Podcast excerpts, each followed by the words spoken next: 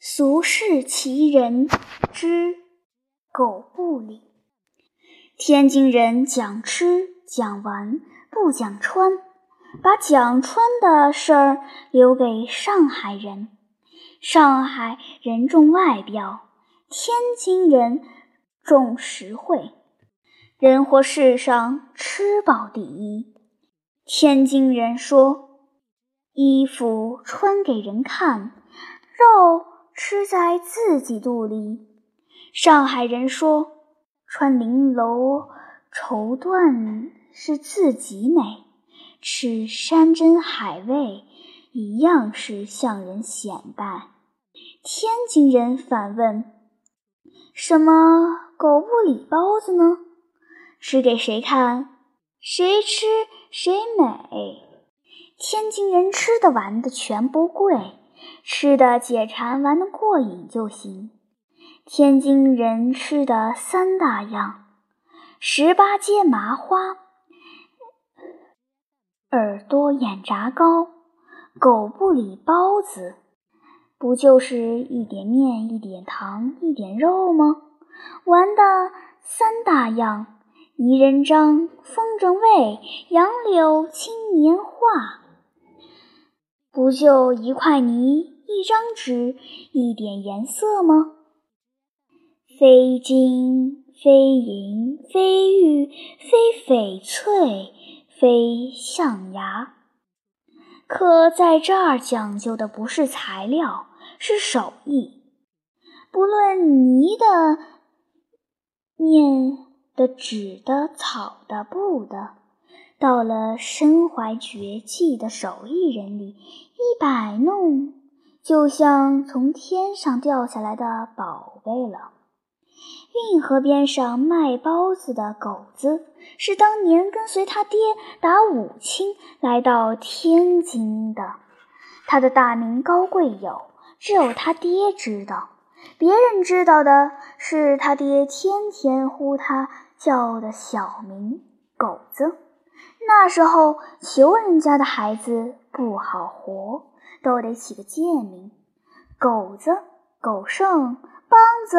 二傻、疙瘩等等，为了叫阎王爷听不见、不当个东西，看不上、想不到、领不走，在市面上谁拿这种狗子当人？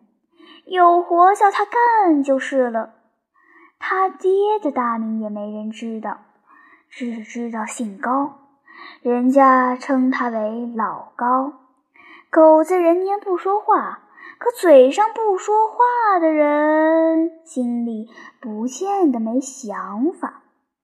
老高没能耐，他卖的包子不过一块面皮包一团馅，皮厚馅少，肉少菜多，这种包子。专卖给在码头扛活的脚夫吃，干重活的人有点肉就吃头，皮厚了反倒能扛的时候，反正有人吃就有钱赚，不管多少能养活一家人，就给老天爷磕头了。他家的包子这点事，老高活着的时候，老高说了算。老高死了后，狗子说了算。狗子打小就从侯家后街边的一家卖杂碎的铺子里喝出肚汤鲜，他就尝试着拿肚汤、排骨汤拌馅。他还从大胡同一家小铺的烧麦中吃到肉馅下边肉汁的妙处。由此想到，要是包子有油，更滑、更香、更入口解馋，他便在包馅时放上一小块猪油。之外，还可以在包子的模样上来点花活，皮捏得紧，褶捏得多，一圈十八褶，看上去像朵花，一咬一兜油。一口一嘴鲜，这改良的包子一上市，像炮台的炮，一炮打得震天响。天天来吃包子的比看戏的人还多。狗子再忙，也是全家忙，不着外人帮，怕人家摸了他的底。顶忙的时候，就在门前放一摞一摞大海碗，一筐筷子。买包子的把钱落在碗里，狗子见钱就往身边的钱箱里一倒，碗里盛上十个八个包子，就算完事。一句话没有。你问他话，他也不答，哪有空的？这便招来闲话。狗子行呵，不理人了。别的包子。干脆骂他狗不理，想把他的包子骂砸了。狗子的包子原本没有店名，这一来反倒有了名。人一提他的包子，就是狗不理，虽是骂名，也出了名。天津卫是官商两界的天下，能不能出大名？还得看是否合官场的口味。先说市场，在市场出名，要看有无卖点。好事不出门，坏事传千里。好名没人稀罕，骂名人人好奇。狗不理是骂名，却好玩、好笑、好说、好传、好记，里面好像还有点故事。狗子再把卖包子做的好吃，狗不理这骂名，反成了在市场扬名立万的大名了。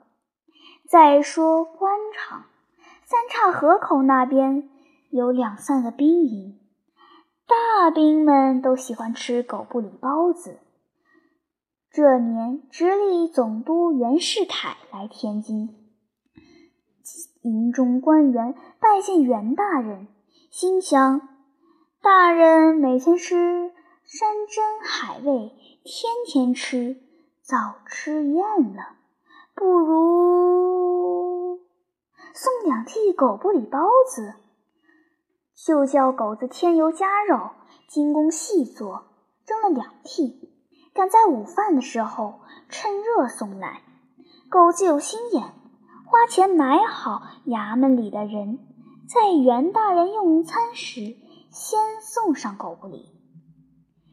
人吃东西时第一口总是香，袁大人一口咬上去时，满嘴流油。满口喷香，大喜说：“我这辈子头次吃这么好吃的包子。”银官自然得了重赏。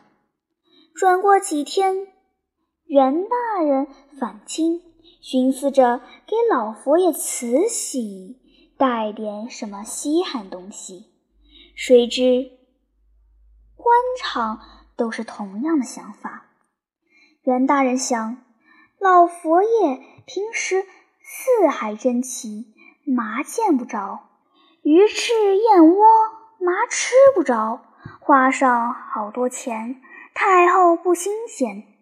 不如送上几天前在天津吃的那个狗不理包子，就派人办好半斤，弄到京城，花钱买好御膳房的人，赶趁慈禧午餐。